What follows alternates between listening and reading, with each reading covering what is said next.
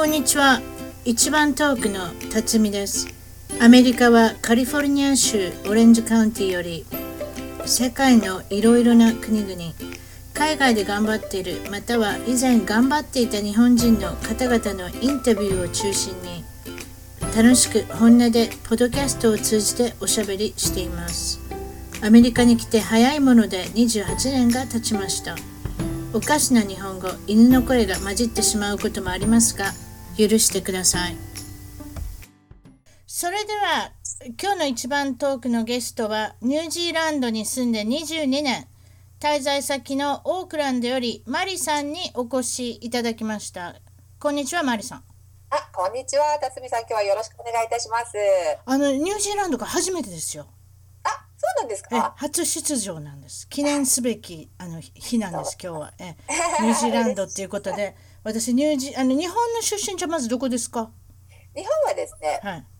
生まれは浅草で、でも育ちはね、埼玉ですね。あ生まれは浅草の東京で埼玉はどの辺ですか？埼玉もいろいろと転々してて、はで、でも主にいたのは越谷っていうところなんですね。あ越谷。東京まで出ようと思ったらどれぐらいで行けるんですか？そういうところって。あの、電車だと20分とか、それぐらい？そうなんですかほう2 30ほなもう隣ですね。県は違いでも20分。それは便利。2、30分ですね、多だ。から多いんですね埼玉県の人がね。はあうん、そうですよね、通勤とかするのにもね。うん。そう20分ぐらいだったら耐えれますよね。あのもみくちゃにされてもね。とりあえずは。そうですね、そうだそうだ、日本はそういうね、もみくちゃにもみくちゃですよ。さあれが有名ですよ。やっぱりアメリカなんかでもよく映ってますけれどもね。なんかもう傘とか持ってて傘はあっちの方飛んでて自分の顔はこっちの方に飛んでってるみたいなね。え？なんか押し詰めのなんかそれこそ押し寿司みたいな感じであのそうそうそうそう。人間が入っていくじゃないですか、うん。まあまああのそういったことも交えてあとニュージーランドといえばですねまず思い出すのは何でしょうね。23挙げてみてください。そうですね、ニュージーランドっていうと皆さん大体キウイ？あの飛べない鳥のキウイと食べ物のくら、果物のキウイ。どっちもキウイですよねそうですね、まあ、もとあのもともとは、えーっとキウイフルーツっていうのは本当は中国がねあの原産のものらしいんですけどー。ニュージーランドでたくさん取れるのでね、はい。あのニュージーランドから輸出を始める際にやっはあぱりちょっとあの Chinese gooseberry っていうのが本当の名前らしいんですけれどもでなんかニュージーランドから輸出してるのに Chinese gooseberry っていうのもなんだよねっていうことで、うん。じゃあなんかニュージーランドらしい名前ないかなっていうことでまああの鳥のキウイとあの形が似てるっていうことであそこからキウイフルーツって付けられたらしいですよ。確かに鳥の感じもキウイ似てるとか似てますよね。似てますよね。大きさ全然違うけどね。茶色い感じでね。ね。それであれあれですよね。あとなんかそのキウイなんかもありますけれどもあの、キウイってあ。人のこともキウイって呼ぶんですね。あのオーストラリアの人ね。ね、うん、いやあんまりいい例えじゃないですかね。ちょちょっとキウイっていうのはなんかちょっとフレンドリーな言い方なんですか？そうでもない。ね。ああだ名地元の人もキウイって言うし、あのあだ名ね。キウイっていうのはフレンドリーで皆さんに受け入れられてる言い方ですよね。そうですよね、それでちょっと調べたらなんかラムとかラムっていうのはあの子羊の肉ですうん。か、子羊美味しい。うん、あのい。っぱいありますね。うん。どういうふうにして食べるんですか？マリさんなんかは。いやーうちはやっぱりあのラムチョップスを買ってきて、はい。でちょっとねフライパンであの表面を焼いてその後オーブンに入れて、はあうん、でグレイビーソースとミントソースラムはミントソースで食べミンるのでト入れた方がいいですすね。やっぱ少しちょっと癖がありますのでね。ね、いやでもね美味しい本当に柔らかくていやニュージーランドのは有名ですらこっちでもね。あ、はい本当ですか？もちろんはい。えー、あそうなんだ。そうなんですよ。ニュージーランド製って書く書いてありますんでね。あーあとなんかうん蜂蜜もですか？蜂蜜って書いてありますよ。蜂蜜そうですね。蜂蜜はマヌカハニーっていう有名な蜂蜜があってうん。でこれもねあのそうなんです。えっ、とニュージーランドで取れるもので、あのなんだっけ殺菌作用こうえっ、となんだ殺菌作用みたいのがあってがんに効くとかねおあのいろいろと研究が行われてるんですけれどもはい。あのちょっとお高い蜂蜜なんですがすっごくやっぱりねお土産で皆さん買って帰られたり輸出が日本にアメリカどうかわかんないけど、はいあの日本にもいっぱい輸出されたりしてますね。あそうなんですか20キロのうんお土産といえばマヌカハニーっておっしゃる方多いですね。あとね書いてあったホーキーポーキーのアイスクリーム。何ですかそれは？ホーキーポーキーっていうのは名前が面白いですねいきなりね。面白いですね、ううん。んなんでホーキーポーキーっていうのかはちょっとわかんないですけど、はい。あのバニラのアイスクリームにほう。あのなんかお砂糖の塊みたいなちょっと、うん、カラメルみたいなのが入ってると書いてあキャラメルの塊みたいな硬いんですよ。美味しそうですね、うん、美味しい美味しいですよ。うん、お一ついくらぐらいで買えるんですか日本円で？えーっとね一ついくら一ついくらってちょっと難しいあ感じ難しいです。けど。ああガバッとくるのか。もう要するに家族用みたいな感じでガバッと売ってるんですか、そうですね。あの2リットルのあのタブであー。まあ、アメリカと比べたらそんなねあのまだニュージーランドはみんなサイズちっちゃいんですけど、ええ。まあ、2リットルのああのタブで大き大なサイ体ズで。5ドルぐらい5ドル4ドル5ドル。セールやってるとなんかたまに3ドルさ80とかですがお母さん主婦ですね やっぱりこう細かいことまで分かります。ちょっと聞いただけなんですすごいいっぱい出てきましたね。あとなんかグリーンマッスルっていう貝ですね。まるでムール貝みたいな貝ですね。あれもニュージーランドからよく来るそうみたいですね。すっですねごい安いですよ。それもねこの間あのうちの主人が釣りに行って、はい。で釣りもタイもねいっぱい持って帰ってきてくれたんですけど、うん。あの岩場にねあのマッスルがいっぱい、うん、グリーンマッスルがいっぱいくっついてるの、うん、見ていっぱい取ってきて。でこれもあのボートにね乗ってる人1人50個までだったかな。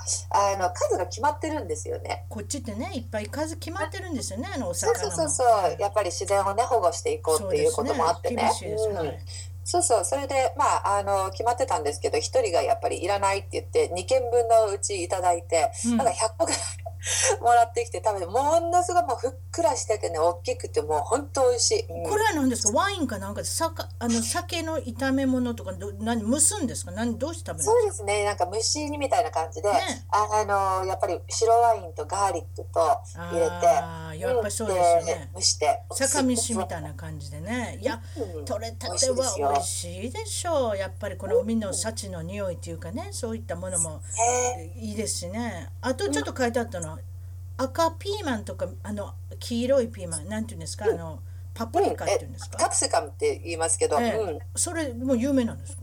あ有名なんですか？あそれは知らなかったな。私も知らなかった。マリさんに聞こうと思ったらこれもあれでしたか？あと一番有名なラグビーで有名なチームがあるんですか？なんか。ああオールブラックスってね有名ですよね。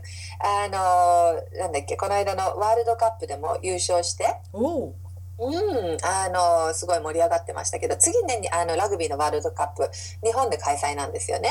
ああそうですか。はい。ラグビーはあれですよね。日本で有名ですもんね有名になってきましたよね。なんか、うん。あの盛り上げてね、うん。頑張ってらっしゃる方いらっしゃるみたいですけれども、うん。あのそうなんです。ラグビーは今度日本でね行われるっていうことで、うん。ニュージーランドからもねあの有名な選手が日本のあのチームに行ったりとか監督になったりとかでね、うん。あの私昔ニュージーランド航空で働いてたんですけど結構日本戦ラグビーのあの乗ってる方多かったですね。体大きいんでしょ？あんな人たち。大きいですね。うん。ねそうだから私はほらアメリカにいるからアメリカンフットボールね。よすそういうあの器具っておかしいですね。ヘルメットをつけたりギアをつけたりプロテクションをつけてドンと当たっていきますけどラグビーってのは生身の体でドンじゃないですか、ですよね。あの肩パッドみたいのとかヘルメットとかないですもんね。うん、でもね聞いたところによるとむしろその方が怪我をしないんですって、あそうなんですか？うん、あのねやっぱりヘルメットとかギアでこう固めてるとそれがあるからもっとインパクトが強くなってしまうんです体に対して。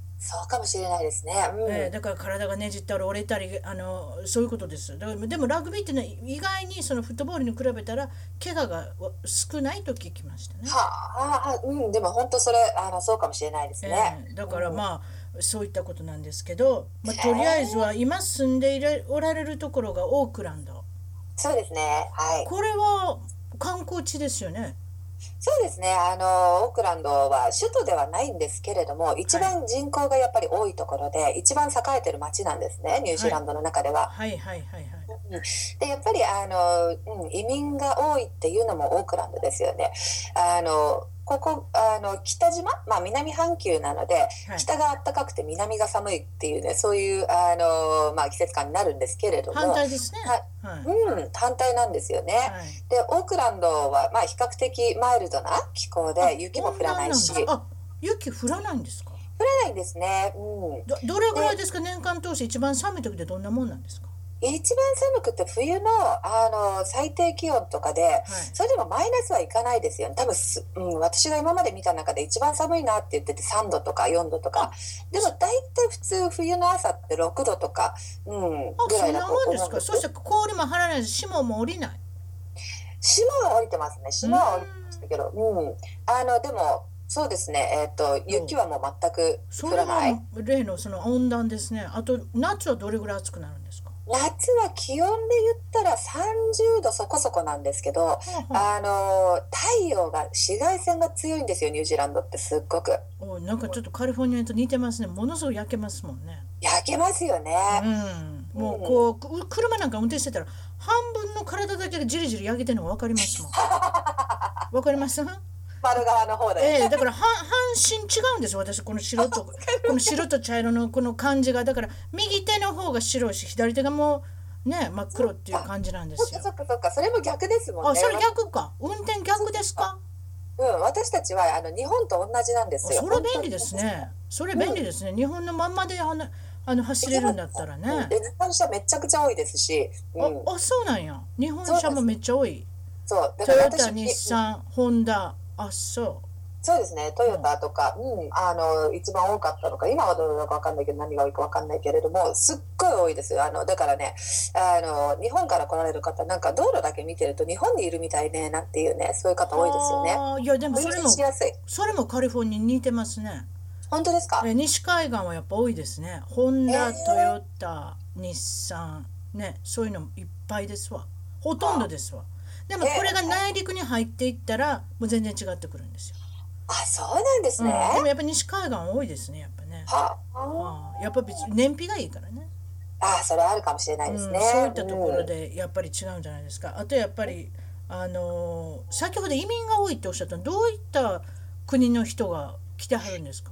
今ねあのあもちろんねあの移民本当にここニュージーランドってすっごくちっちゃな国なのでうん、で海外との行き来をねする方すごく多いんですけどやっぱり一番多いのはオーストラリアから。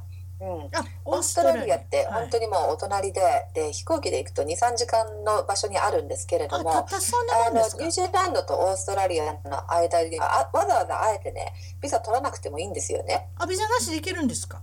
あのオーストラリアの市民権を持っていれば、うん、えーと、ニュージーランドの永住権はもう取れる。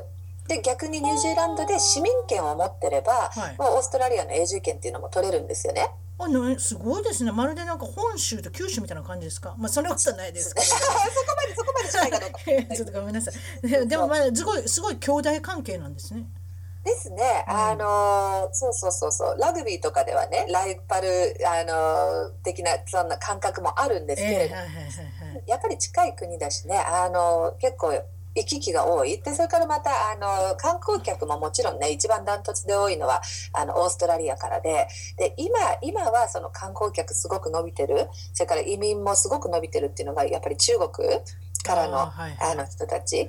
でアメリカからっていうのもすごくね実は多いんですよね。あそうなんですか。はい、うん、あの観光で来られる方とか、はい、やっぱりあの、ね、US ドルの方が強いし、まあ、物価もニュージーランドあの高い高いとは言っても不動産で例えば、うん、あのじゃあこれだけ出してこれだけのお家が買えるよっていう、ね、それは他の国から比べたらやっぱり安いっていう方すごく多いのでね。あそうなんですか。うん、外国から来てやっぱりあのお家を買われるっていう投資用にとか、まあ、住むためにもね買われるという方多いですけど、そうそうそうそうあの結構やっぱり外国から、うん、来られる方すっごく多くてですねアメリカからの観光客の方も多いしあとは中国からのね、あの観光それから移民っていうのも多いし最近またあの一時停滞していた日本からの観光客の方もね伸びてるみたいですね。はあそうですか。これニュージーランドとオーストラリアの人のこの国民性とかなんかち違うんですか？似たようなもんですか？うん、でもちょっと違いますね。あの、どんな感じですか？微妙な違い、うん、ええ、あの 何が？ははははよく言ってるんですけど、イギリス系、イギリス、イギリス、ニュージーランド、日本人って、やっぱりあの、ちっちゃな島国っていうところで共通してるので、ちょっとやっぱりね、似たような感覚。なるほど。そうやね。ニュージーランドとかイギリスとか島国ですもんね。そうです。そうなんです。もともとのあれですか？イギリスの移民が来てるんですか？オーストラリアみたいに。多いですよ、やっぱりそういうとこから来てるんですか？うん。あとはあの、はい、ね。はい来てます来てます。ごめんなさい。そういうとこから来てるんですか？来てますよ。あのこの私が特にね住んでるところもあのヨーロッパからの移民の方が多くてですね、はい、私のママ友のあの子供たちのねお母さんたちほとんど今イギリス人ばっかり。気が付いたらあれ？あなたもイギリス人？この方もイギリス人？みたいな。イギリス系それからあと南アフリカからね来られてる白人の方とかも多くてですね。珍しい、うん、やっぱりあれですね。やっぱ南半球ですから近いこともないですけれども、まあ、横に動いたらいけますわね。そういう言い方したら、ね、そういう言い方しちゃいけないですけど、地図上で横に動いたらいいんですよね、ニュージーランドは。横ですね。ねそういうことですよ。で、英語の違いってあるんですか？オーストラリアの英語とニュージーランド。違いますね。うん、えど、どんな感じですか？ちょっとなまってみてもらえません？頑張ってみてください。あの、オーストラリアの方が、うん、あの、まあ、私はニュージーランドに慣れてるからっていうのもあると思うんですけど、はい、オーストラリアの英語の方が、ちょっと、あの、なんか、なんだ例えばね有名なところで言ったらゲダゲダイマイトとか言うじゃないですか、メイ日本語で言ったら、カタカナで言ったらメイトっていう感じですけど、もうあのオーストラリアの場合はもうマイトマイトあマイトはい、うん。はい。でニュージーランドも結構比較的それに近いんですけど、はい、ニュージーランドってあのオーストラリアのテレビ局をよくね放送してるんですね。それはそうでしょうね。そう。でやっぱりすっごい違う。あそう。どうどう違うのって今言われてもちょっとあのなかなか私なんかど私なんかだから結局こういうことで消去式なんですよ。誰かが喋り始めるでしょ。あこれイギリス英語かなと思うじゃないですか。いやいやいやちょっと違う。そしたらオーストラリアかなって。まず次来るのは南アフリカですわニュージーランド来ないです頭の中で私は。そうなんですね。え会ったことありますよニュージーランドの人だって。やっぱりちょっとなんか違うかなと思ったけどまずはイギリス行ってこれなんかイギリスとは違うなって今度オーストラリア行って今度南アフリカになるんですよ。アメリカだったらね。そしてそれでも分からなかったら一体どこにから来られたんですかってことになるんですそうしたらひょっとしたらニュージーランドが出てくるかもしれませんね。そうなんですね。大体順位はそんな感じですね。面白い。よくね、あの私たちね、夫婦でね、ニュージーランド航空に乗ってで働いてたことがあるんですけど、はい、あのニュージーランド人からしたら、はい、アメリカの英語ってテレビとか映画でよく聞くのでね。はい慣れてるんですよねだからアメリカ人の英語を聞いたらあアメリカ人の英語アメリカンアクセントだってわかるんですけど、うん、で今言ってたニュージーランドってやっぱりテレビとか映画もほとんどないしいやあのこういうことなんですよ。あのねテレビ制作するのが高いから買った方が安いんですよ。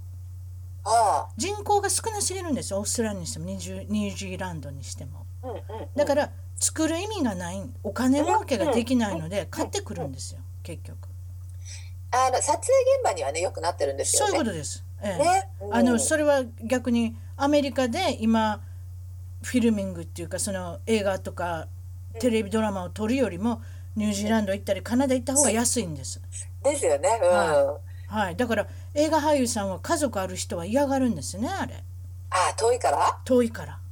それでそれで自分の家族といたいたかったら今度はテレビに出始めはんああそうなんですね、うん、テレビだったら9時5時で帰れるから。それでニュージーランドとかカナダとか行かなくていいでしょ？あそっかそっか。そういった事情が出てきてるんですよ。今その映画を作るのはどこで撮れば安いか。あとどこに行けばねそういうことです。はい、うんうん、大自然もありますしねニュージーランドはね。あとローロード・オブ・リングスなんかでもあれですよねニュージーランドで撮られたんですねあれね。そうですそうです。ね、えーあの日本人っていうのはたくさんいるんですか？そのオークランド含めて。いますよ、うん、いますけど、まあ、他のあのなんだ人種に比べたら多い方じゃない。まだまだ日本人のコミュニティっていうのはそうでしょう、うん、ちっちゃいですね。ね。でも例えば日本食の食材店もあるしレストランもあるし、そういうのはもう困らないくらい、ね、それこそラーメンまであるんですか？ありますあります。あまあねちょっと値段はあの安くはないですけど、はい、あの欲しいなと思ったものは大体手に入る。うん、初めてニュージーランド行かれた時っていうかその住,、ま、住み始めた時に何か驚いたものとかあるんですか？生活、ね、生活習慣が違うとか文化が違うとか何を驚いたんですか？もう今では今でこそ本当にねたくさんの移民の方がまああの来てね、はい、いろいろとあの手には入るんですけどまあ22年前一番驚いたのはもう人がいないってこと。とにかくもう人がいない。あの静かすぎる。羊の方が多いって有名ですもんね。本当にそれはね有名なんですけど、はい、あのであとお店とかも、はい、あの本当に20年前っていうのは毎まあ、えーと、平日は5時 ,5 時で切ちり終わり？そうなんで終わり ?5 時で終わりもう夜とか空いてないお店。なんやそれ？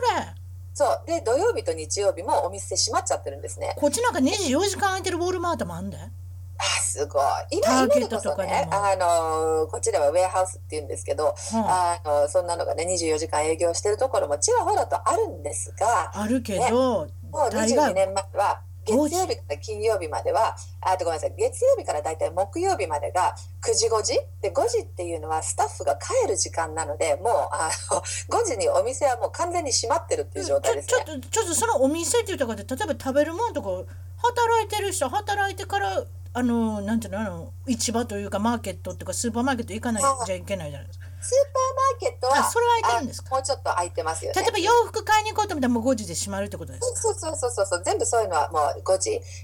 そうするとやっぱり今おっしゃられたみたいにあの働いてる人買い物行けないのさもうねサタデーサンデーも休みだから。でななのであの1週間に1日だけあのレイトナイトデーっていうのがあって。そう。そういう日を設けてあるんですか？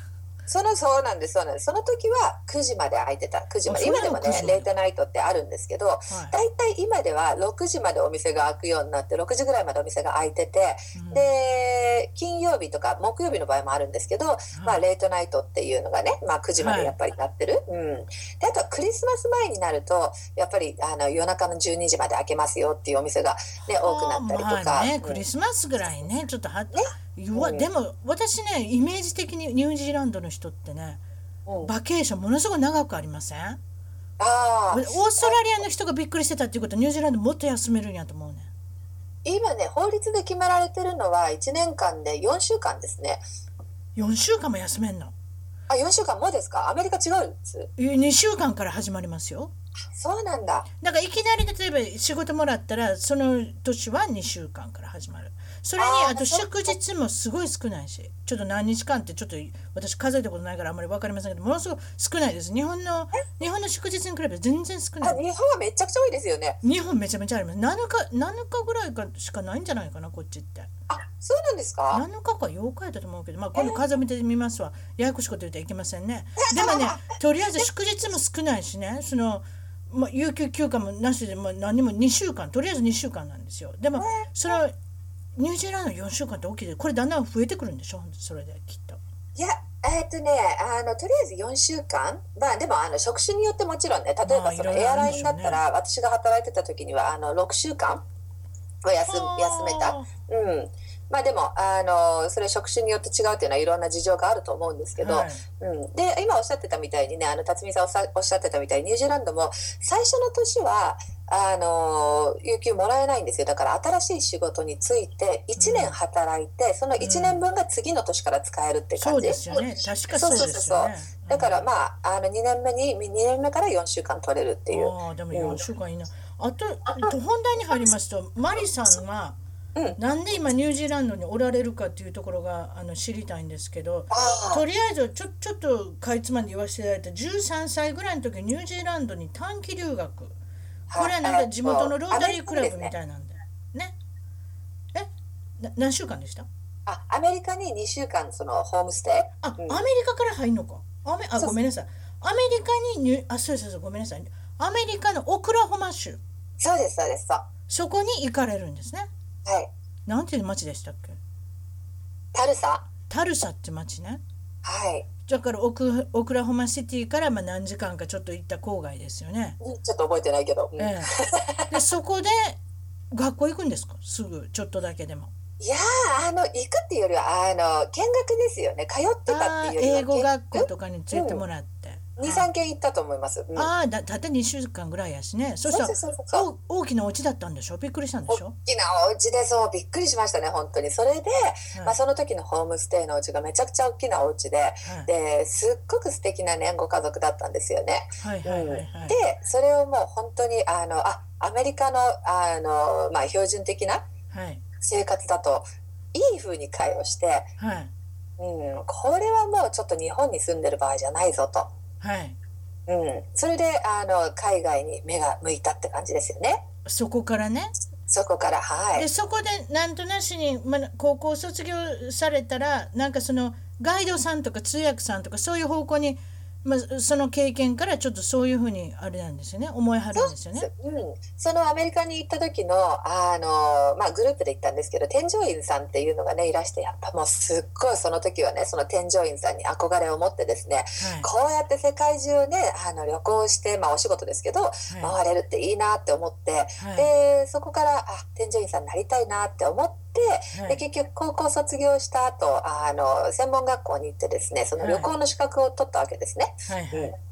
でそこから、うんまあ、ちょっとアルバイトでねあの国内の添乗員さんっていうのもやってたんですけれども、はい。うん、でもその後すぐね あの、まあ、ニュージーランド人とね今の旦那と知り合った。そうそうそれもちょっと説明させてください。あのはい。日本のお家はあの要するにあのなんていうんですかホストファミリーをなさってたことが多かったんですそうね。なんですうちの母ねそういうのすごく好きだったので何人うんも来られるんですね。そのうちの一人が今のご主人だったっていうことで。そうなんですそうなんですそれでいいんですか？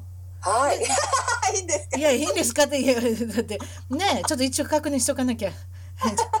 あのそれでご主人はその一人だったって言いますけれども日本にワーキングホリデーで来てはったんですね。そうなんですそうだからこっちもワーキングホリデーで行けるけれども向こうからも結局来れるわけで英語の先生をしてはったんですか？そうなんね。その時はね本当に英語の先生儲かってましたね。おっしゃってましたね。結構羽振りが良かったっておっしゃってたけど。よ、かったです。うん。うん、それでお母さんまあお母さんっていうかあのーマリさんとうん。ご主人とデートし始めたのがバレたらお母さん怒りはってご主人を追い出さはってんね。うちの大事な娘に手つけよってからに何してんねんって言ってね。そうそうそうそうそうそう。それで旦那が追い出されて。でまああのマリさんはは追い出されなかったんですね。私はまだ家にいて、うん。そうそうそうすべて向こうの責任なわけですね。そうそうそうそう。だってマリさんの方が追い出せるところから追い出しとこうとね。だってマリさんの方が年が下だったんでしょ？マリさんの方が年が下だったんでしょ？まだ。そうですね。そうそうそうまだっていうかいつまでもそうですけどね。ちょ。っと追いつかない感じで、うん。はい。いつまで経っても。だからそれで追い出されてでもそれでもあのその後からもちゃんとお付き合いがまだ続いて。そうですね。でそれで結局、まあ、あの専門学校私行ってた時に、はい。あの一緒に住み始めてですね、はい。うん、でそれであのニュージーランドごめんなさい先行っちゃっていいのかな？あのニュージーランドのね永住権を取るためには、まあ、2年以上一緒にあの暮らしていれば結婚して籍を入れてなくてなんですね。もこれ。オーストラリアもそうですけどなんかそんなユニークな永住権の取り方ですよね。そうですね。結局でその頃は本当に簡単にね、ビザ取れたんですよね。なんかね結局もう羊よりも人間の方を増やしたいからね。そうだと思います、ええ、そういうことじゃないですか。人間様いらっしゃいっていう風なプログラムをするにはまあ彼も彼女も全部もう持ってこいってなもんですよ。うん。うん、それでとりあえずはあの永住権を獲得されてはい。それからニュージーランドに行くんですか？ご主人と。それで行かれて現地で観光のガイド。これはもうあの国家試験も通っておられるしそうですね、うん、であのまあすぐにお仕事始められるっていうことでガイドさんのお仕事大体5年ぐらいですか？そうなんです。オークランドをベースにその日本から来られる観光客の方をご案内してたね現地のガイドですよね、うんええ。ええ、だからもうこれまあ年中のお仕事ですよね。大体いいつぐらいが一番忙しいんですか？ガイドのお仕事って。あのやっぱりニュージーランドってねすっごい季節シーズンのあのシーズンのねあの、はいハイピークとあのローピークとの差がすっごく大きかったんですよね。その頃は、はい。うん、1900何年だ94年95年って本当にもうピークの時ではい。すっごい忙しかったんです私11月に、えー、となんだニュージーランドに到着してもうはい12月にはお仕事始まってたんですけど、もう12月123か。だから12月いっぱい123月終わるまで、はい、休みがその間4日ぐらいしかなかった。4, 4ヶ月で4日。それぐらい立て続けに来る季節がいいってことでしょうね。うん、ね、忙しかったですね。で、まあ、それはそれですっごくね楽しかったんですけど、はい、その夏の時期夏っていうのはごめんなさい日本のな、えー、と冬ですよね。冬ですね、うん、はニュージーランドのその一番やっぱりシーズンのいい時期。で4月ぐらいからパタッとまたそれが止まって、うん、でローシーズンが始まってまた10月ぐらいにピックアップして10月ぐらいから3月ぐらいまでがハイシーズン。ああやっぱそういうことの繰り返しですか？毎年毎年、ね。うん、でもね逆に南島とか行くと今度スキーができるので日本の夏休みに南半球に来たらスキーができるので、まあ、そういう部分でねスキーとかスノボに来る、あの方は多いですけどね南島の方。うんそれでその後ニュージーランドエアのフライトアテンダントになられるんですか？これなるのって難しくありません？うん、あのその頃はやっぱりねあの日本語喋る人が欲しかったんでしょうね。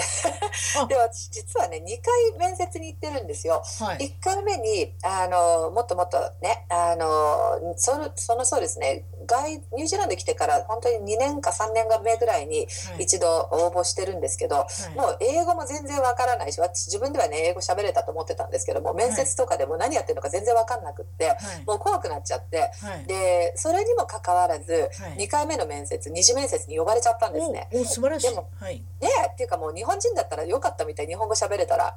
うんうん、あまあまり英語を使わなくていいしねだって飛行機の中でやっぱりあの日本語の喋れる人を探すじゃないですか皆さん。うん、そうなんです、うん、それで、うん、ででも 2, 2回目の面接私呼ばれたんですけども、はい、もう嫌だもうこれできないと思って、もうお断りしてでもそれでもねあと2回ぐらい電話かかってきても本当にねあの来ないのって。うん、お誘いを受けてそれでももう嫌だって言って最初はだからねあのお断りしちゃったんですね。それは知らなかった。例えば身長とか日本だってあるじゃないですか。そんなんはないんですか？別に背が低くても高くてもいいんですか？あの身長というよりはあの飛行機のドアが開いた時に右から左まで手が届くかどうかっていうそういうねあのチェックはしてましたね。ああそそしたら手が短い人ダメなんですか？ダメですね。うん、でであとはあのある程度背が高くなきゃいけないっていうのはやっぱりこのコンテナその、えっ、ー、とお荷物の荷物っていうかあのいろいろ入ってるねコンテナがあるんですけどアルミのね、はいはい、それのあの上げ下げ結構重たいんですけどそれがやっぱりできないと。ダメなのであんまりやっぱり背がちっちゃいと上の方にね、うん、あるものを届かないしそのコンテナのあの上げ下げっていうのもできないので、うん、そうそうそうそう。それができれば身長いくつでもまあやっぱり低すぎるとねできないからやっぱりダメはダメなんでしょうけど、うん、はいはい。その辺ですね。ずっと立ちっぱなしのお仕事ですよね、うん？ずっと立ちっぱなしのお仕事じゃないですか。うんとまあフライトによってはずっと立ちっぱなしっていうのもありますけど日本に行く部分にはあの、はい、日本とニュージーランドを往復してるあのフライトだと真ん中に休憩時間がちゃんとあるので、はい、ずっと立ちっぱなしではないですね。ただうん、オーストラリアの日帰りの仕事とかだと、はい、本当に立ちっぱなし。ああ日帰りだとね。でも、うん、例えばその航空会社とかでユニオン労働組合とかすごく強いから強いですね。すごくベネフィットはいいですよね。あの、ね、社員さんに対して。例えばお休みは3日飛んだら3日お休みだとか、うんうんうん、例えばお給料だとかそういったことでも結構やっぱりあの他の業界とはあれです。ベネフィットはすごくいいですよね。いいですね。うん、それは本当にあのユニオンがね強くってしっかりしているので、うん、であとはあのそのユニオンだけじゃなくても一人一人が結構ねこのニュージーランドの人たちって、あのすごくしっかりしてて自分の権利を分かってるので、はい、うん、飛行機の中とかでも面白かったのはあの私たち日本人だとねなんか休憩自分の休憩時間とかご飯食べる時間が来てご飯食べなとかね言われても、うん、やっぱり自分がやってる仕事を終わらせないとご飯に行けなかったり休憩に行けなかったり、うん、なんかあのあ今休憩時間が来たからパタッと今やってることをやめて休憩に行くっていうのはできない人が多いんです。私もそうなんですけど、はいはいはいはい、あのニュージーランドとか他の、ね、ナショナリティの人もいっぱい働いてて、うん、そういう人たちはやっぱりちゃんとご飯の時間休憩時間になったら自分がやってたことを人に頼んででもあの休憩に行ける。うんうん、でその辺がすっごくやっぱりあのカルチャーの違いっていうのがあってで特に日本戦をやってると、うん、あのね、日本のお客さんは日本人の人にやっぱり頼みやすいから大体ねあのクルーのうちの2人ぐらいしか日本人いないんですけどほとんどもう日本人ばっかりにそういうあのリクエストが来ますよね。そうですね専門ですもんね。そうなんです。で、私たち結構それを他のクルーになんかディストリビュートできないっていうね、そういうジレンマがあって、あまあできない自分たちがね、あの、まあいけないんですけど、はいはい、そうそうそうそう。で、はいはいはい、そういうカルチャーの違いとかも、あの、ちょっとあって面白かったんですけどね。わかりますよ今ではもう私も完全に9位化してちゃんと、うん、あの、何かね自分がまあ今は別にエアラインで働いてるわけでもないんですけど、はい、うん、ちゃんと自分のあのやりやすいようにうん、人にもお願いするしで自分の権利をちゃんと分かってて自分の権利を施行してる人たちって人がそういうふうになんか休憩しなきゃいけないのに働いてるとほら行きなさい行きなさいって私がやるからってそういうなんかあのなんだ親切で回ってくんですよねちゃんとね。うん。いやそれ分かります。私もアメリカの会社でいたので、また日本の会社に勤めてたら違いますでしょうけどね。ね。やっぱりそのそういうところでカルチャーショックっていうかその日本人らしさが出すぎて良くなかったりとか良かったりとかどどっちもですね。ですね。どっちもどっちですね。ねまあいろいろ違いはね面白いですよね。それでその時になんか日本のものを買うんだったらなんか成田のジャスコ店によく行ったんですか？例えば干し椎茸とか昆布とか買うてたんですか？そのとこです。お買ってましたね。何でも。うん、で子供が生まれてから今度はあの子供用品あのおむつがねこっちすごい高かったりとかして、はい、うん、であの日本製の方がやっぱり柔らかいしねあの、うん、漏れないしとかいろいろあってもう毎週何か、ね、うん、あの行くたびにもジャスコに行ってまずおむつ買ってあと納豆とかね、ね、もう箱に詰めて帰ってきたんですか？うんあのスーツケースにね毎週ね、スーツケースに。ね空港であれですね調べもあまり入らないしねポロッポロッと開けてみたら全部おむつだったっていうことだったんですね ね、あの余計にもう一つバッグ持っておむつ用のねあの、やっぱりバッグを持って、うん、行ってましたからスーツケースの中には食料品詰め込んで、はい、でナッピー、ね、おむつを、まあ、6個ぐらい詰められる、ね、はい、袋があって、それを持って空っぽの袋を持って行って、はい、ジャスコで、ね、買って、うん、持って帰ってきた。そのぐらいの時に結婚もされるんですね。結局随分結婚もされてなかったけれども子供が授かってことですか？その前に結婚されるんですか？そうですあの順番的にはあの結えっとどうだったかな？結婚違うどうだったかな？聞か私に聞かないでくださいよ。マリさんが覚えててください。いつ結婚したぐらいは。はい、あるか昔のことは多分、うん、あのお家を買ったのが先でそれから結婚わかんない。もしかしたら結婚が先だったかもしれないけど、はいはい、うん、でその後とにかく子供はその後だったんですよね、うん、だだから付き合ってこられて10年ぐらい経ってから結婚されるんですよねこれね。そうですねそうですね。結構経ってからでしたね、ね。うん、あのもう面倒くさくなってきたんですね。人に説明するのが。そうね。あのこうやってフライトもやっぱりあのその頃まあニュージーランド航空で働いてて、はい、でフライトに行ってねなんかやっぱり休憩時間とかあのお客様が寝てる時間とかね、はい、やっぱり他のクルーの人とお話とかしてる時に、はい、ね、個人的な話になって、うん、あのそういう時になんかやっぱり自分のそのねパートナーっていうと、まあ、パートナーっていう,、うん、いうのはまあ長く付き合ってる相手ですよね。ねボーイフレンドパートナーなんかいろいろありますけれどもね。でももうボーイフレンドって感じじゃないし。じゃないですね。もう10年も経ってたらね。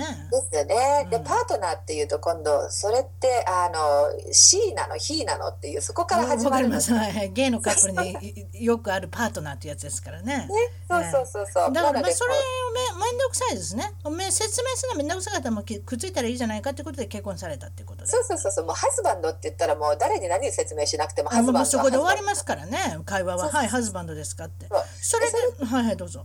でじゃあまあ結婚しようかってじゃあ席入れちゃうかって言って、うん、じゃあいつするって言ったらじゃああのじゃあとりあえずあのその席入れるところ行って予約してこようかって言って、うん、でそのオフィスに行って。はい、でそれがね確か木曜日平日の木曜日に、なんか調べに行こうと思ってお話を聞きに行って、はい、でそしたらなんかすぐできるみたいでじゃあ、うん、いつがいい？いつ結婚するの？って言われて、うん、でいつ空いてるの？っていうふうにね逆に聞いたら、はい、来週の火曜日空いてるよって言って、あじゃあ来週の火曜日いるからじゃあそこでいいやって言って、うん、で来週の火曜日予約して、うん、で結局まあオークランドだったのでまあね彼のあのファミリーもオークランドにみんな住んでるのでさすが、にそれ言わないっていうのもよくないよなって言って、うん、で来週の火曜日実は結婚するんだけど来れる？みたいな感じで。火曜日って平日ですよでもね。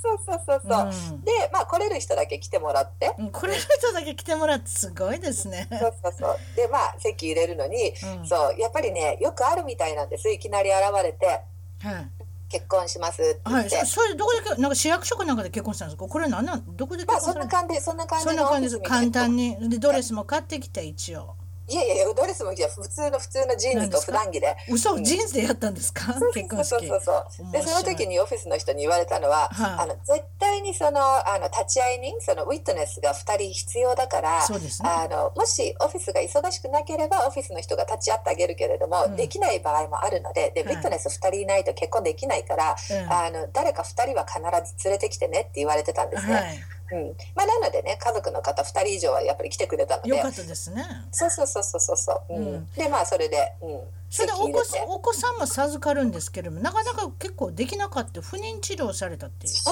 うなんです私たちね結構早いうちもうずっと付き合ってたので、はい、結構長いあの早いうちからね子供欲しかったんですけども全然できなくって、はい。はい、で結局あのいろいろ検査をしてみたら、あの体外受精しないとね子供できないよって言われて。それ高いですよアメリカ高いんですよ、ね、100万円しますよ。日本円で100万円するんですよ。そうなんです、ね、もうちょっと安なったかな？いやでも今も安高いと思うよ。うちも実は一人目不妊治療で産んでますんで。そうなんです、ね、値段分かってあと不妊治療の先生のところで私医薬医療通訳みたいなのやってたんで事情はよく知ってるんですよ。私はそのそこまでいかなかった。体外受精までいかなかった。そのあの人工授精っていうんですか？そういうあの軽いやつをやったんですけれども、うん、でもその体外受精って結局エンブリオを作って。そうそうそうそう、精子と卵子とくっつけて赤ちゃんの卵みたいな受精卵を作ってお母さんに戻すというやり方ですね。そうそうそうそう。なんです。でそれであと冷凍も作ってていろいろあるんですがこの段階でなんと政府が全部出すんですか？ニュージーランドは。ニュージーランドはねこれ、まあ、もちろんねあのその永住権持ってて、はい、まあ、永住権市民権を持っててでいれば全部無料全部とは言わない。最初のね、えーと、私がそれをあの体外受精した時には1回目だけは全部その家庭全てが無料だったんであの政府が援助してくれてる。うん、で多分今あの2回目まで無料になってるんじゃないかとちょっとごめんなさい。ちゃんとは調べてないんですけど、ね、新聞にそうやって2回目まで無料っていうのを見たことがあるような気がしてて。私これ聞いて日本もそうしたらいいのにな今少子化で赤ちゃんが欲しい赤ちゃんが欲しい言うてあるやん。ね、そしたらやっぱりそういう環境をね作ってもらえたらね、あの日本はどちょっと事情わからないけどね。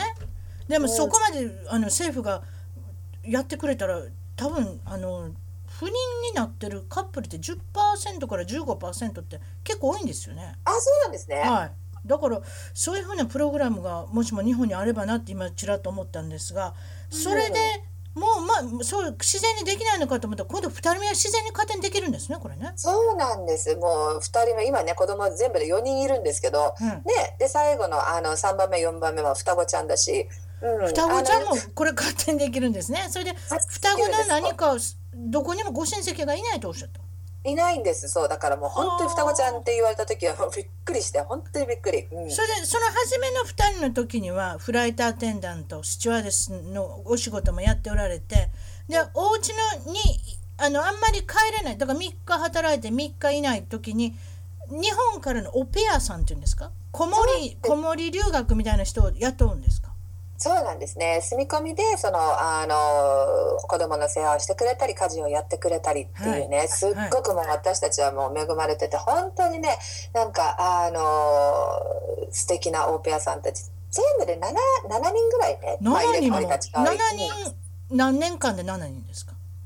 えーと、うちのねお姉ちゃんが2歳の時からだったので、はい、2歳から、まあ、双子ちゃんが始まるあのごめんなさい、えーと、生まれるまでね、はいうん、だから7年ぐらいですか？そうですね。ね、大体そんなもんいや、うちの番組にオペアをしてた女の子2人ほど出てますけれども。あ、そうなんですね。なかなかよく働いてますよ。だから、まあ、それこそお掃除から何、あの、お料理作ってね。うん、子供に本読むとこまで一生懸命遊んだり。うんなんかいろいろお仕事してはりましたけれどもでもまあ結局双子をあのまあ妊娠された時にちょっと思うんですね自分も。さすがに4人になったらこれどないしようと思思われたでしょ？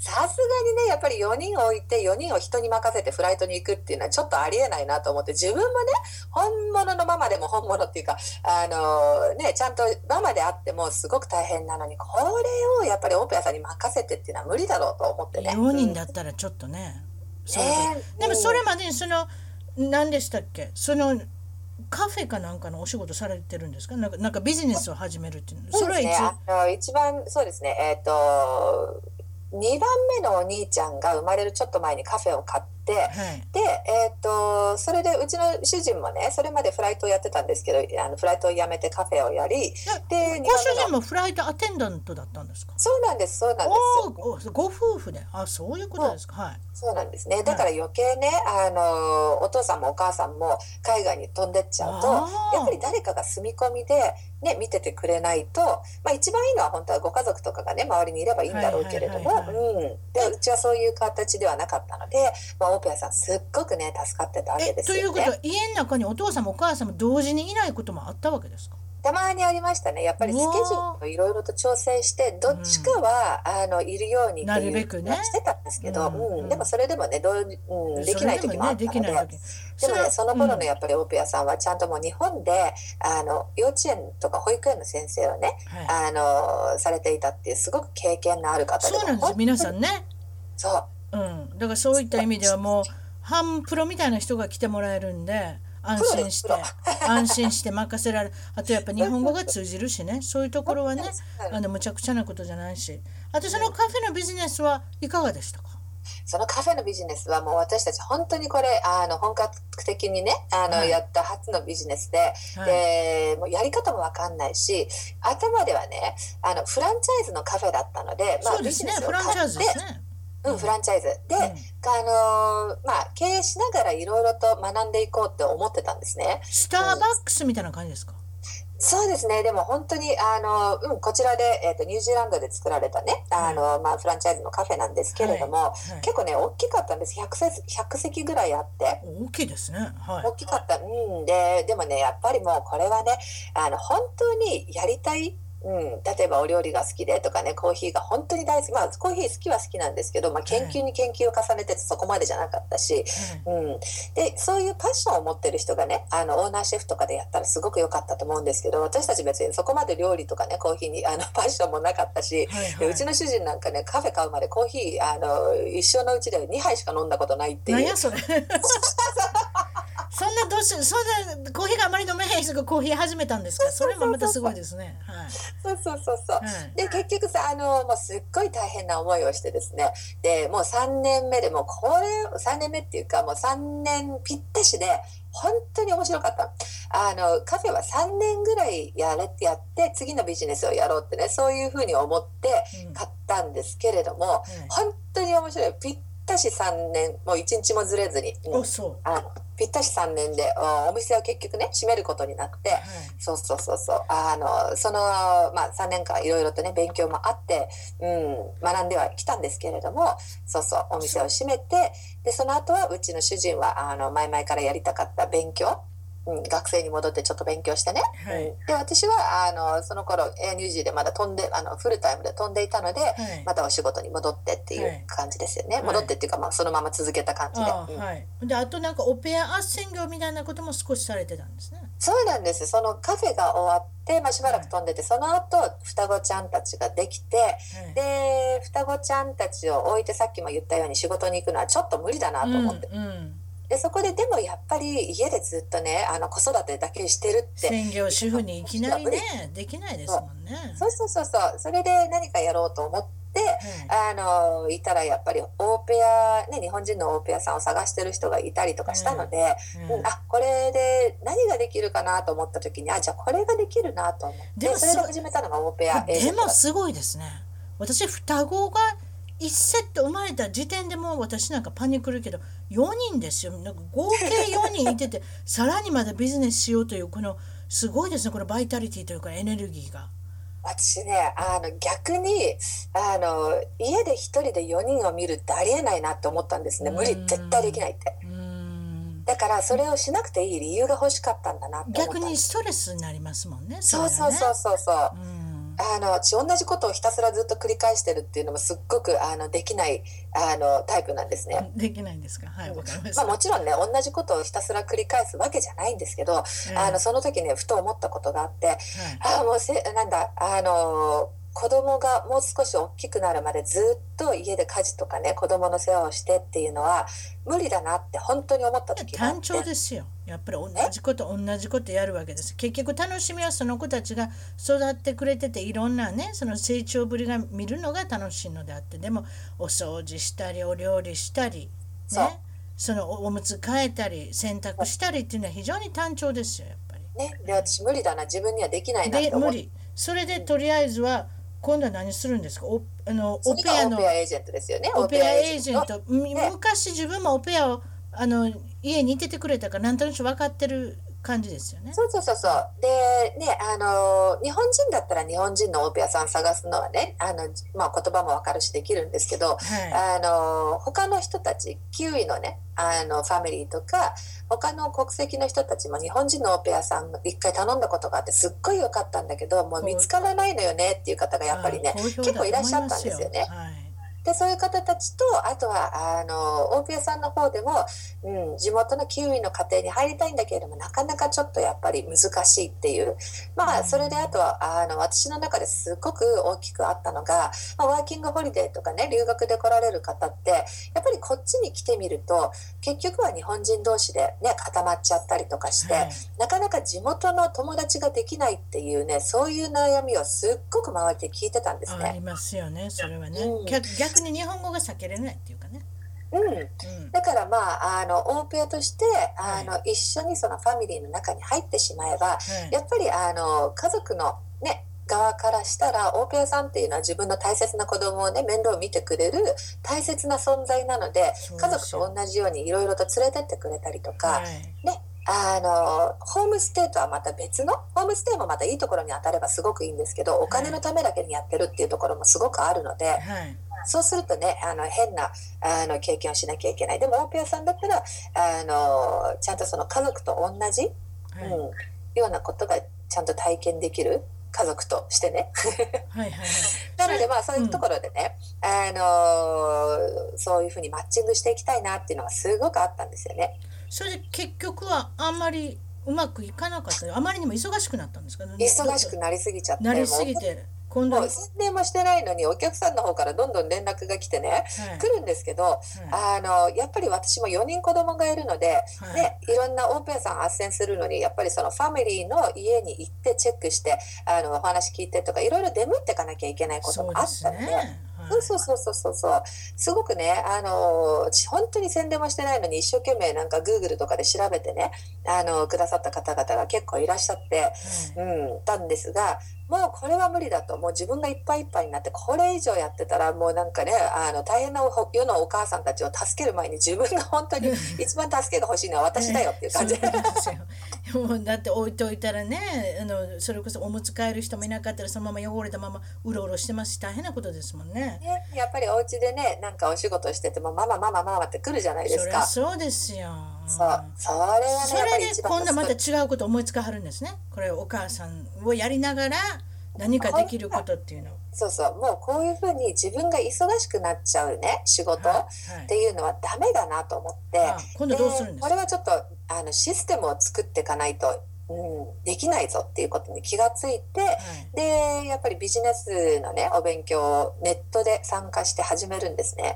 はい、でそこでやっぱり気がついたのが何のためにビジネスをやるかっていうこと、はい、うん、で私はその時にやっぱり家族のためにねあの将来ちゃんとあのやりたいことができて、うん、家族とね幸せな生活をするためにとか思いながらビジネスしてたんですけど家族も全部ほったらかしで、ね、家のこともほったらかしで、ね、ビジネスに打ち込んでいてもう旦那もすっごいアンハッピーだったし、はい、ね子供もなんかあのほったらかされちゃっててまあ一人ベビーシッターの子とかもねいたんですけれども、はい、うん、ママが面倒を見てくれないと、はい、でそんなことしてたらね家族のために仕事してるとか言いながらもその大切な家族がもうね気が付いたらいない状態になってるんじゃないかっていうことに気が付いたんですね。ちょちょっとすいません。あの子供さんその時いくつぐらいですか？4人のちょっと年齢言うてみてください。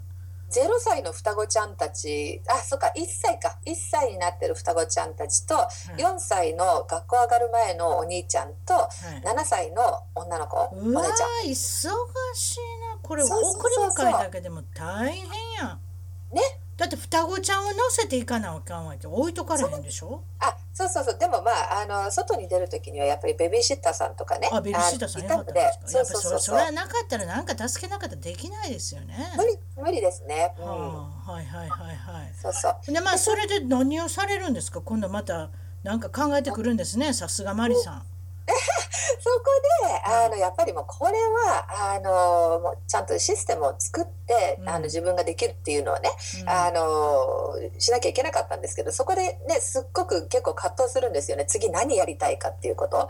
ね、何かやりたいんだけど何を家族を家族を第一に考えながらっていうことを加味しなきゃいけないので。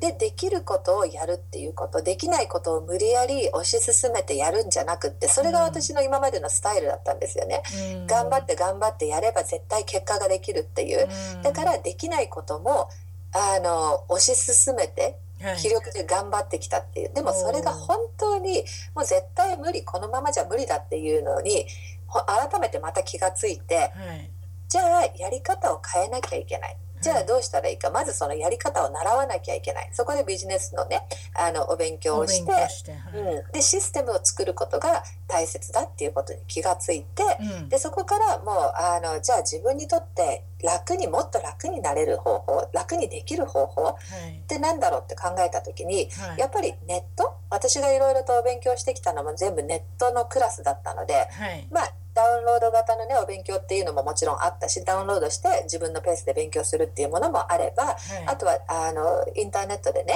あの毎週クラスに参加して、はい、あの勉強するっていう形もあったんですけれども、はい、やっぱり子供がいてねあのネットで勉強するってすっごく便利なんですよね。それはそうですよね。だってあの子らが寝てる間にお母さんは何かできるわけだし。そうなんでダウンロード型だったら本当にもういつでも好きな時に勉強できるし、はいはい、そう。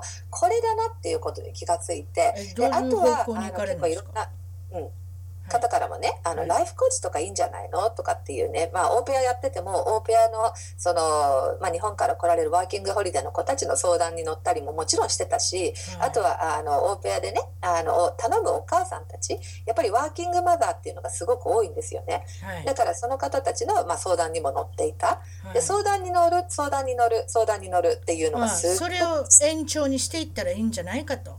そうなんです結局職業にしたらいかがですかというふうに自分の中で分かったんですね。そうですね。うん、それで今やっておられるお仕事がライフコーチングのお仕事。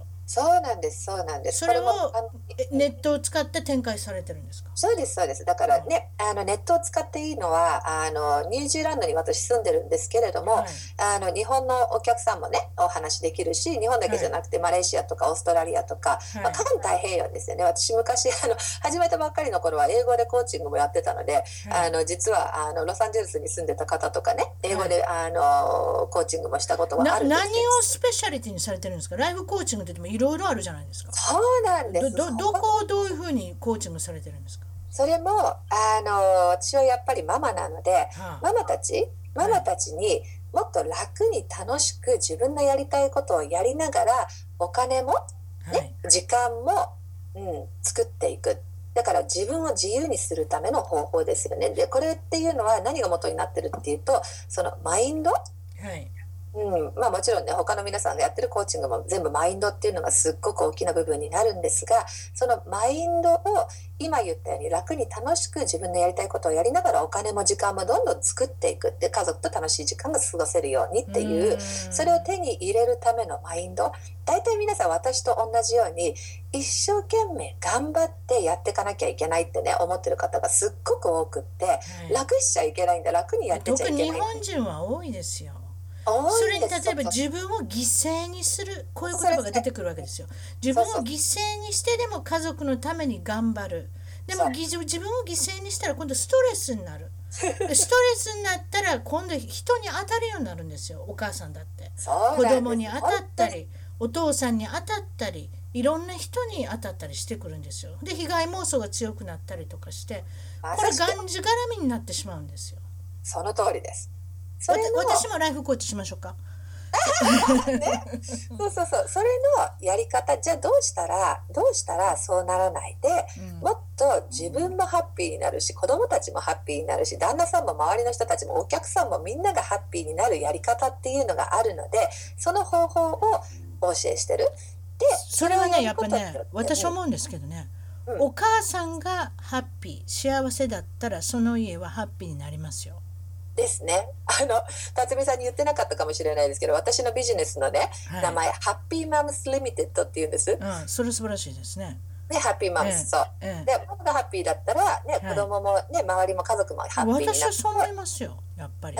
お母さんは非常に主流を占めてますよ。そうそうそうそうそう。お家の中で。だからお母さんがハッピーなところはみんなハッピー。そう。そういうことですよ。そうすると子どもたちもハッピーになって自分でねやりたいことがちゃんとできるような自信が出てくるようになるしね。お母さんが自信があるから。結局自信を持ったような母親女性そして妻というねことを展開していけばいいわけです。だからどの辺まで自分を犠牲にしてまで頑張ってるっていうのではやっぱりストレスばっかり湧いてしまうし。ねで子供っていうのはあの親から言われたことから学ぶんじゃなくって親を見てそういうことですね。そうそうそうそう、だからお母さんがストレスをねいっぱい溜めて頑張ってるのにイライラしてる、はい、でそういうのを見てたらやっぱりそういうもんだと思って自分も自分を犠牲にしてストレスをためて周りに当たり散らしながら。そうそう自分も自分を責めるようになるんです子供って。そうそうそうそう私さえいなければお母さんハッピーだったのかなとかね。そういうややこしいこといろんなこと考えるんですよね、うん、だから。でも本当にもうみんながね家族がハッピーだったらそこからまたねハッピーな社会作りにもね、うんあの貢献できるので、うん、やっぱりお母さんっていうのは一番そのね、もう本当太陽のような存在ってねイメージもあるんですけれども、うん、うん、すごく大切な部分でお母さんが楽に楽しんでれば、ね、楽になって楽しい人生で幸せでいるのを子どもたちに見せてあげれば子どもたちもちゃんと自分がやりたいことをやってハッピーでね、あのいられるような人生を選んでいけるんですよね。これどう思いますか？国際結婚してる方がやっぱりあれですか？クライアントっていうかあの生徒さんが多いんですか？いや意外にね私のクライアントさんはシングルマザーが多いんです。あシングルマザーですか？あそれ大変それはそれで大変ですな。ね、でもシングルマザーものすごいなんかねすごい皆さんでもあのコーチング受けてくださってから、はい、あのもう楽になっていいんだっていうねそういうマインドに切り替わることができてでそれから自分のやりたいことをできるようなチャンスを作る方法があるんですね、うん、マインドを変えるとチャンスが向こうから来るようになる、うん、うん、だからあの今までは一人でやっぱりシングルマザーって特にそうですよね。一人でやっぱり自分が頑張らないといけないってね、お父さんにもならなきゃいけないしお母さんにもならなきゃいけないし、うん、ならなくていいのは奥さんだけ。ね、そう大きな声で笑いはるのはそういうことですよ。奥さん業はやめてはやめてはるんですからそれはやめといたらいいけど今度はでも子供のお父さんにもならなきゃいけないしお母さんにもならなきゃいけないしなかなか大変ですよ。ね、で、うん、ほらあの自分が全部やろうとしちゃうと今言ってたみたいに全部ストレスを抱え込んでやりたいこともできないし、ね、いつも時間がない、はい、イライラしてる、はい、うん、だから落ち着かない。はい、でただこれをマインドを変えてでちゃんとね頼れる部分があの頼っていい部分っていうのがあるんですよね。はい、でマインドをそういうふうに使っていくと自分で今まで一生懸命だからあのイメージ的には税も重たい荷物をいっぱい背負ってもうなんか重りとかいろいろ背負い込みながら一歩一歩階段を登っていくのかまたはあのエスカレーターで、全てなんか楽になってエスカレーターでピーってあの楽に楽しく周りの景色も楽しみながらあの進んでいくかその違い。なるほどマインドっていうのは本当にね面白いエネルギーをね作り出すので、はい、エスカレーターもそうですよね。エネルギーの流れに乗って進んでいく、ね、マインドを切り替えるとそうやってエネルギーの流れを作り出してそこにポーンと飛び乗っちゃえばポンポンポンってもう本当に楽にねいろんなものが自分の目の前に現れて、はい、で心に余裕があるからちゃんと自分に合った楽しい方法を選んでいけるんですよね。でも一歩一歩こうやってね荷物いっぱい背負って階段を一生懸命登っていると疲れてくるしなんかね楽しいことがあったとしても自分がもう階段登るのに精一杯で全く楽しめなくなっちゃう。はい、だからね、あのどっちを選ぶかですよね。うん、だから、うん、シングルママの私のお客さんたちは皆さん自分が楽になることを選んで、はい、でねお金ももちろんかかるんですけれどもそれ以上のもっとね大きなお給料アップとか臨時収入とかボンボン入ってきてるので皆さんね。あなるほどね。まあまあそういったことはご興味のある方は紹介文の私あのリンクの方またあの書かせていただきますのでマリさんの。ありがとうございます、ね、楽になりたい。ママが楽になりたいっていうね。いうことです、ね、楽になれる方法。なるほど。そういうことですね。いつも最後にちょっと聞いてるんですけれどもドラえもんのどこでもドアに頼んで日本に今24時間帰れたら何がしたいですか？日本にっていう限定なんですね。日本ですねやっぱりね、はい日本に帰ったらディズニーランドかな、はい、子供たちも連れてっていいんだったら。ディズニーランドままずどこで朝起きるんですか？あのお母さんのお家で起きるんですか？おばおばあちゃんのお家で起きてそこでご飯いただくんですか、ああそうですね。なんか私のイメージではなんかホテルに泊まってる。あホテルにそれじゃホテルにしましょう。ディズディズニーランドホテルに目覚めてそれ4人を連れて行ってもうディズニーランドに行きたいとそうですね。それいいですね。うん。実際それあの前にやってたので最近すごいなんかディズニーランドの話をまたしてたからね今パッとディズニーランドだったんですけど。はい、はい、それで何か食べたいとかそういうあの夢はないんですか？結構ここに。あ私ねあんまりなんかあのあれ食べたいこれ食べたいっていうのうん、あんまりないですね。なんか食べたいものはいつでも食べられるっていうのがすごくあるのでニュージーランド結構でも豊富そうですね今話聞いてたら。別にあんまりストレスがたまるわけじゃないそうなさそうですね。うん、あのー、うん。まああのほら釣りとかもすごくよく行くのでお魚も新鮮なお魚にしろねさっきの貝にしろ、うん、あと最近海釣りが海釣りをされるから。そうですね。あのまあ、桟橋からでもねタイとかが釣れちゃったりするんですけど、うん、結構あのお魚は食べてるかな恵まれてますねそれは。発想恵まれてるんですそうあと何だ温泉ですか？ああ温泉そうですね。温泉行きたいね。温泉行きたいかもしれない。やっぱり温泉行きたいか。温泉ニュージーランドあるんですよ実は、うん、あるんですか？それ。でも裸で入れないでしょ？日本みたいに。あえっ、ー、と大きなところでは裸では入らないですけど、まあ、個人風呂みたいのもあるので、ね、まあ、そういうのもあるわけやっぱりその西洋の国はねみんなで。ああれはやっぱりあの外人の人困りますもんね。裸で入っていかなきゃいけないっていうの。すごい恥ずかしいみたいですよ。ご主人もやあご主人でも日本にってんからね。分かってはるからね。そうですね、うん。そういうのは大丈夫だけど。うん、日本語で喋られるんですか？今お家であのご主人とは。そうなんじゃないですか？あの子供はねうち日本語喋れないのであの、子供に知られたくないことがあったら日本語になります。面白いな。そういうふうに使ってますか？私もね主人がね日本語できないので、ね、あの友達と電話して悪いことになったらわからないからちょうどいいですね。だからそのご主人の名前言わないようにしてたら何言ってるかわからないじゃないですか。あ、そうですよね。そういう意味で便利ですね。便利ですね。そうそうそうそう。はい。今日はお忙しいとこどうもありがとうございました。楽しいお話を。はい、どうも。はい、失礼します。はい。失礼します。番組ではあなたの海外生活のお話をメールでぜひ一番トーク at gmail.com まで送ってください。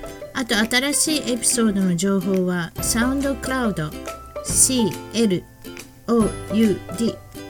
または iTunes のポドキャストのアプリから購読フォローをするといち早く視聴できますまだ始めたばかりの一番トークの Facebook、Twitter をフォローして海外の輪を広げていきましょうね。よろしくお願いします。